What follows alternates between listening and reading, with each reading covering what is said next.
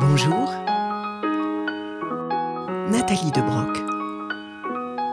Ces femmes qui ont fait la Bretagne.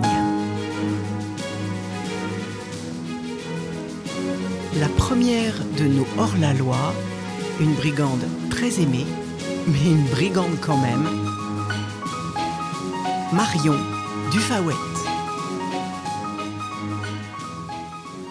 Il y a du Robin des Bois en dentelle dans cette jolie rousse bien tournée qui écume allègrement les campagnes du XVIIIe siècle.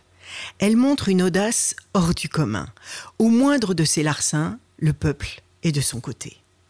Telle était perçue notre Marion, née Marie Trommel, du côté du Fawet, en 1717. Sa carrière commence tôt. Dès l'enfance, par la force des choses et la bourse plate de ses parents, la mendicité devant les églises, de petits vols à l'étalage. Elle a faim.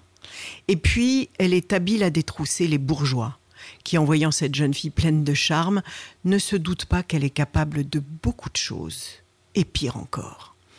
C'est sans doute ce qu'a perçu Henri Pézeron, qu'elle rencontre à 18 ans. Il est joueur, un peu brigand, à la tête d'une bande, la bande de Finefond, qui écume les campagnes quand les travaux de journalier ne payent pas assez. Et ces travaux ne payent jamais assez. La campagne bretonne du XVIIIe siècle ne nourrit pas son homme. La misère est partout. Marion la connaît comme les autres, elle est née dedans, alors c'est elle qui persuade la troupe d'aller voir dans les poches des bourgeois, dans les troncs des églises, dans les escarcelles des commerçants qui reviennent des foires pour les vider à leur profit. Et ça marche. Elle est chef de la bande qui compte une bonne quarantaine de malfrats disséminés dans la région. Elle a peut-être épousé en secret Henri, on ne retrouve pas trace de cette union, mais qu'importe. Ils vont avoir quatre enfants. Marion est donc chef de la bande. Elle applique trois principes clés qu'elle impose aussi à ses compagnons. Pas d'effusion de sang lors de leur virée, distribution aux plus pauvres d'un peu de l'argent dérobé, un peu seulement, et enfin éviter de s'attaquer aux trop grands. Les représailles seraient immédiates. Elle sait se montrer magnanime, s'efforce de ne pas s'attaquer à la même personne deux fois de suite, dans la même année. Bref, Marion varie ses cibles. Elle est traquée plusieurs fois, évadée plusieurs fois, libérée plusieurs fois, et continue de s'en sortir. Même lorsqu'elle est arrêtée en 1746 en même temps que son compagnon Henri.